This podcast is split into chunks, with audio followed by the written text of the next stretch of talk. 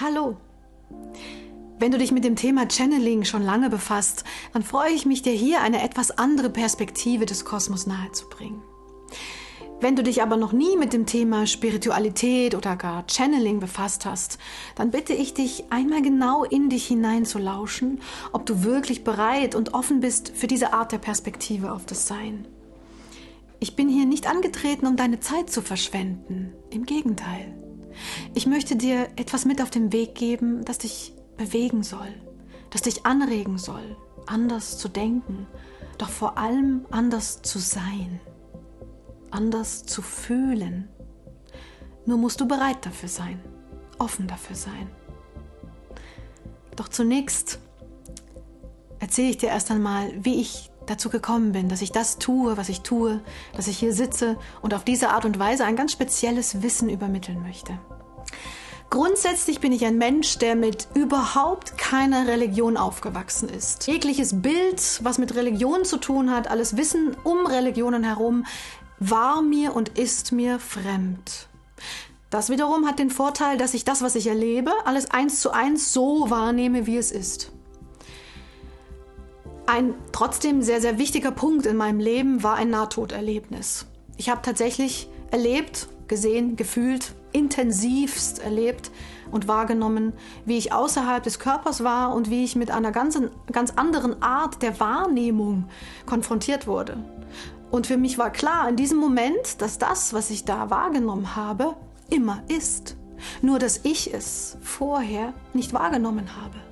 Und als ich wieder zurück in den Körper gekommen bin, wusste ich, ich möchte das, was ich eben gesehen habe, was also als Realität die ganze Zeit um mich herum ist, nur ich mit diesen Augen nicht sehen kann, verstehen, darüber alles wissen und damit leben. Und wenn ich das kann, darüber den Menschen berichten und es ihnen weitergeben.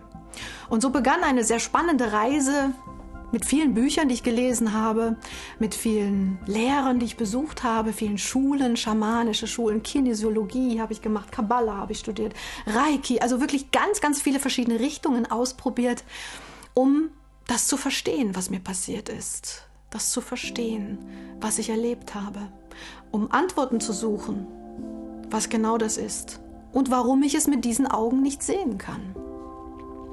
Ich habe die Antworten gefunden. Ich habe sie aber nicht in den Büchern gefunden und ich habe sie leider auch nicht bei den Lehrern gefunden, in den Schulen, die ich besucht habe, sondern ich habe sie in mir gefunden. Der Tag, an dem ich kein Buch mehr gelesen habe zu diesen Themen und an dem ich keine Kurse und keine Schule mehr dazu besucht habe, war mit der wichtigste in meinem ganzen Leben, neben diesem Nahtod natürlich. Denn ich habe die Reise dann noch mehr zu mir selbst begonnen, noch mehr mir selber gelauscht, was da ist, warum überhaupt das alles mit mir passiert ist. Und ich habe dort die Antworten gefunden. Und ein großer Hebel oder sagen wir mal ein wunderschönes Werkzeug auf dieser Reise ist ja auch das Channeln geworden.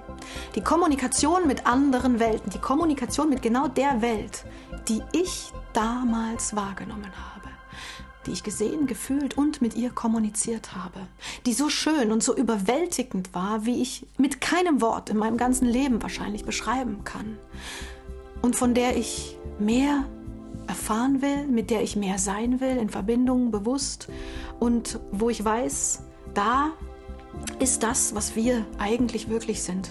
Unsere Heimat, da wo unsere Seelen herkommen, da wo wir wieder hingehen werden, definitiv immer wieder hingehen werden und da wo wir nochmal ganz anders wahrnehmen.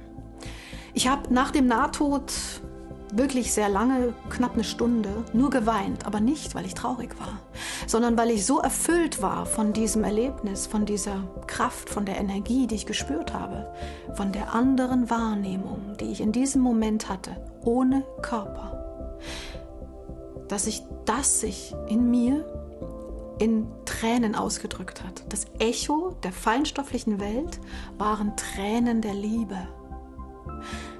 Ab diesem Moment war für mich nicht nur klar, dass da was anderes ist und dass das so real ist wie das, was hier ist, sondern ich wusste, es ist die Quelle Es kann die Quelle der Freude, des Wissens und all unserer Kraft sein.